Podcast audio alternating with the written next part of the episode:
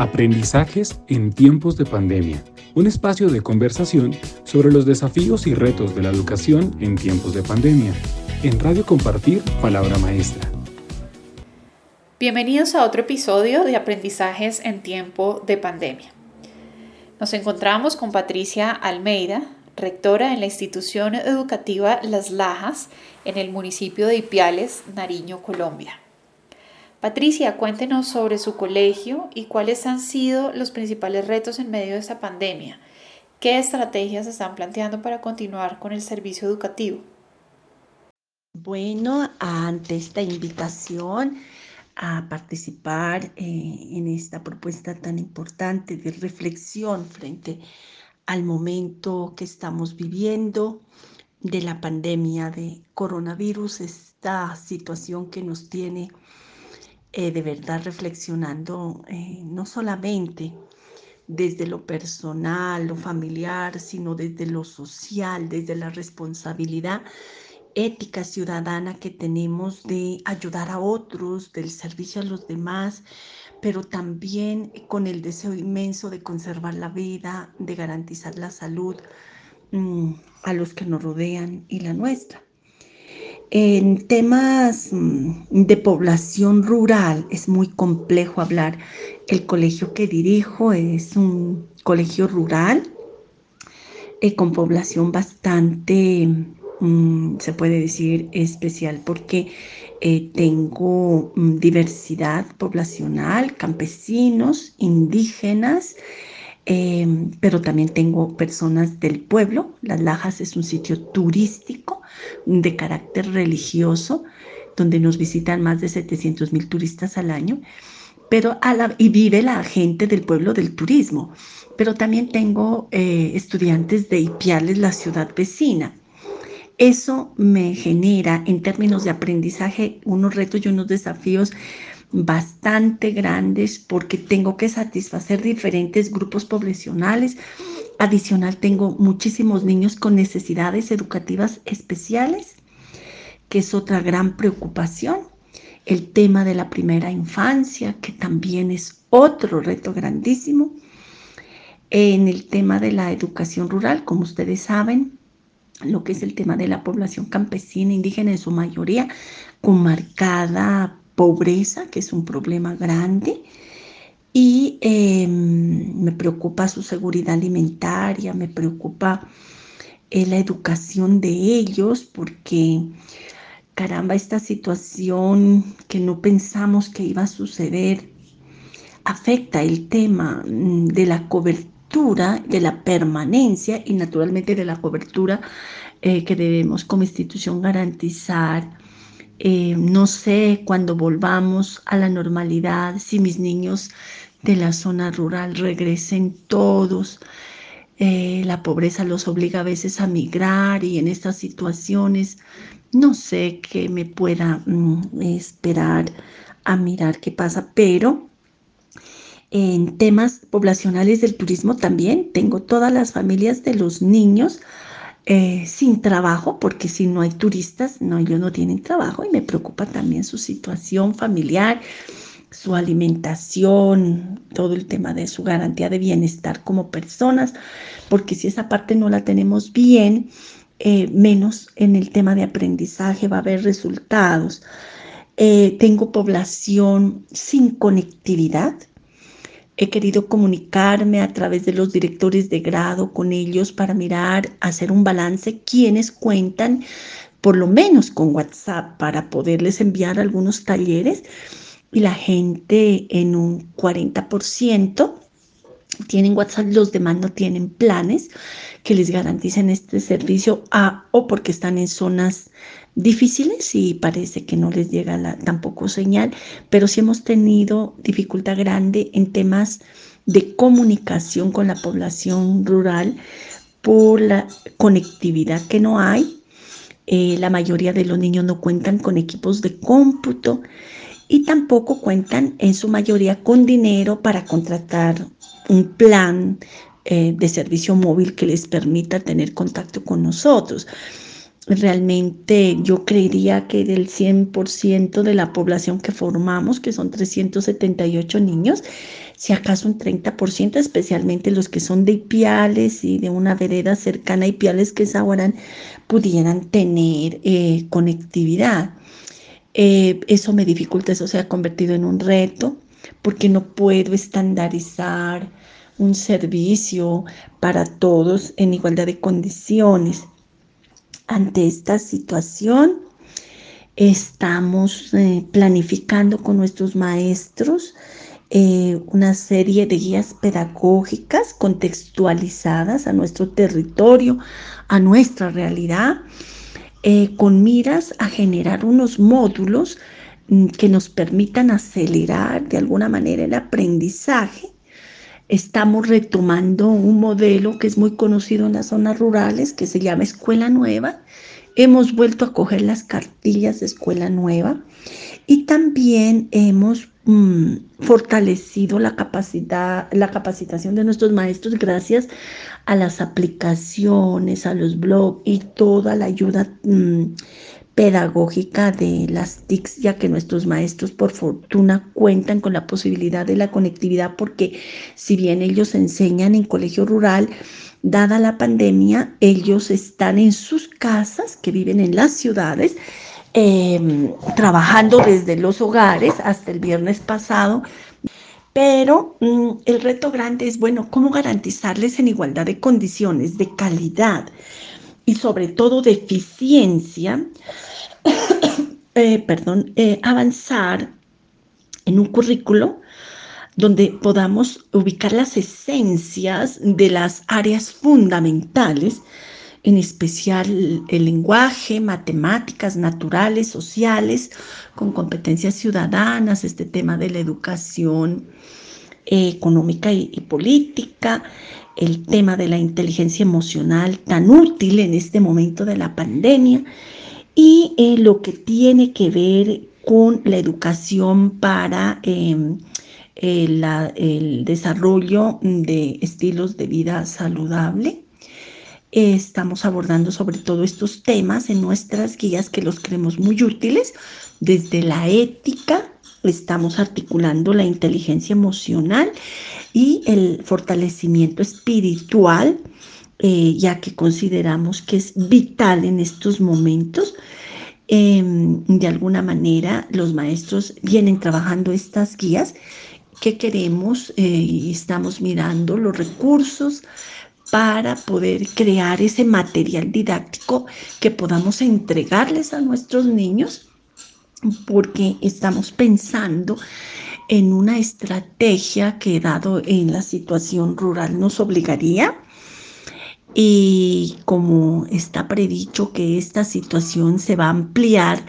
eh, porque no hay la vacuna, porque no hay garantías de poder volver a la normalidad, entonces nosotros estamos en este reto grande de cómo eh, prestar el servicio, cómo mantener la cobertura a todos nuestros niños con calidad, con eficiencia, eh, con objetivos claros. Entonces queremos que desde la organización institucional dar responsabilidades para ejecutar eh, de alguna manera el poquito presupuesto con el que contamos, nos tocará gestionar y ver alianzas con quien nos pueden ayudar para que este material que los maestros están trabajando sea entregado a los niños en físico. Ese es un reto grande y un desafío grande y estamos en la elaboración. Para masificarlo necesitamos los recursos y esa es la segunda etapa. Pero esto qué implicaría? No es tener solo el material, implicaría, hemos analizado con nuestros maestros la posibilidad de que eh, eh, una vez al mes mínimo en, este, en esta etapas de, que nos exige el gobierno, mm, que no deben haber eh, grupos de personas grandes, em, de que cuando los niños vuelvan, nosotros estamos pensando en que como esté la situación, em, llamar por cursos en horarios definidos eh, y los maestros a disposición de esos cursos para explicarles a los niños eh, qué esperamos nosotros como maestros que ellos eh, hagan en su casa como estudiantes y puedan con un conocimiento, con una forma de conocimiento autónomo, y también de cooperación con sus padres, un aprendizaje eh, de alguna manera colectivo, con las indicaciones de sus maestros, puedan regresar después de un mes em, mostrando ese trabajo, entregando para que los maestros les verifiquen y, cuando ellos lleguen ya vienen por el segundo material. De alguna manera estarían uno o dos días en el colegio y regresarían a trabajar en sus casas en horarios distintos por grados. Eh, así se nos vaya el día entero, hemos pensado, pero eh, los niños pequeñitos serán atendidos en un horario diferente para ocupar todas las instalaciones del colegio y evitar que ellos eh, se aglomeren, garantizarles que en ese día se les entregue la alimentación escolar de ese mes para que lleven que sus padres les preparen, o sea, a través de un bono eh, alimentario, o sea, a través de un mercado que, que la Secretaría de Educación nos diera para entregarles el kit de aprendizaje y el kit alimentario, porque nos preocupa mucho la pobreza de, nuestras, mm, de nuestros niños. Em, entonces, para los grados noveno, 10 y 11, hemos pensado seriamente en que a través de un documento con identificación entregada en el colegio, podamos entregarles los computadores que tenemos y las tablets para que em, los lleven para los trabajos porque en el campo no hay conectividad, pero por lo menos que el instrumento de trabajo les permita a ellos trabajar de alguna manera eh, en las aplicaciones o no tanto las aplicaciones cuanto la información que los maestros les van a entregar a noveno, 10 y 11 Mm, ahí en el computador para que ellos trabajen y estudien, porque no tenemos los suficientes equipos. Entonces, una alternativa seria que hemos pensado es que nos autoricen a prestarles a los niños para que puedan utilizar estas herramientas. Eh, que no van a ser online, sino con los documentos que los maestros les van a, ubicar la información dentro del disco duro, pues del portátil estamos pensando entonces en cómo logramos eh, que el bienestar de nuestros niños con el cuidado de sus padres eh, pueda avanzar ese proceso de aprendizaje para que no se nos atrasen nuestros chiquitos y podamos, Dios y la Virgen lo permita, continuar con nuestra mm, prestación de un servicio de calidad. Esperamos y lo que más nos preocupa y el reto más grande es eh, los resultados. ¿Qué, qué, qué va a pasar? Estamos esperanzados en que de verdad hayan resultados que impacten en la transformación de nuestros niños para bien en su formación eh, personal y, familiar. Eh, tenemos un reto grandísimo, que tenemos un porcentaje alto de campesinos con analfabetismo funcional. La mayoría de nuestros padres no han terminado el bachillerato y tenemos algunos padres de familia que han terminado solo la primaria. Eso nos complica aún más la situación. Eh, creeríamos que es importante entonces esa formación previa en, el, en la institución a que nuestros niños con autonomía vayan avanzando en su aprendizaje. Muchas gracias, Patricia. Ahora cuéntenos sobre su rol como rectora. En cuanto a la, para mí como rectora, eh, la verdad es un reto muy grandísimo porque tengo que pensar en mis maestros, que tengo muchos maestros mm, que ya son adultos mayores, que necesitan un cuidado especial y, y la verdad es que he procurado facilitarles el trabajo eh, en sus casas y desde, mm, eh, desde mi casa, yo también porque lastimosamente he sido afectada por una neumonía que ya estoy bien. Em, mm, he permanecido en la casa por orden médica y hemos coordinado un trabajo en reuniones sincronizadas para eh, avances diarios en, la elaboración de la documentación y compartiendo mm, algunos aprendizajes para garantizar que las guías queden bien elaboradas. Hemos creado formatos institucionales y mm, eh, con nuestros padres, ellos están muy preocupados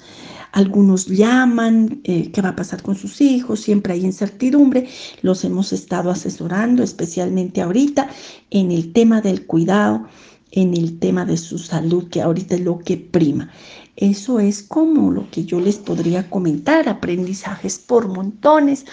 em, de esta situación eh, que nos toca sacar toda la creatividad, innovar cosas en cantidad, materiales y generar estrategias y acciones que nos permitan acercarnos a los niños. Eh, sin afectar eh, su salud y la salud nuestra. Eh, entonces, este tema del aislamiento, del no contacto, eh, sí que nos ha dado duro, pero nos ha permitido valorarnos como seres humanos, de vernos y no podernos abrazar, de, dar el abrazo fraterno y cordial, el beso, eso por ahora no, pero eh, esa, parte nos lleva también a un análisis profundo de cómo seres humanos estamos eh,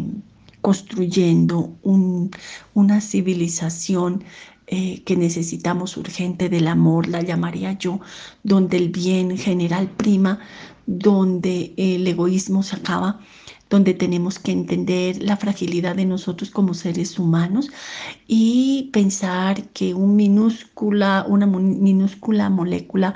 ha puesto en jaque al mundo, pero nosotros mm, tenemos que con la ayuda de Dios y la Virgen,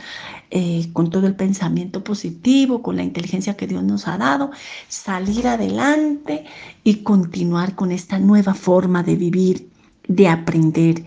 Me preocupa el campo, porque si el gobierno tiene que generar una política pública urgente para que nos facilite los recursos para que el material pueda gratuitamente llegar a cada casa de nuestros niños. Mm, eso es como lo que yo podría comentarles eh, por el momento. Aprendizajes en tiempos de pandemia. Un espacio de conversación sobre los desafíos y retos de la educación en tiempos de pandemia. En Radio Compartir, Palabra Maestra.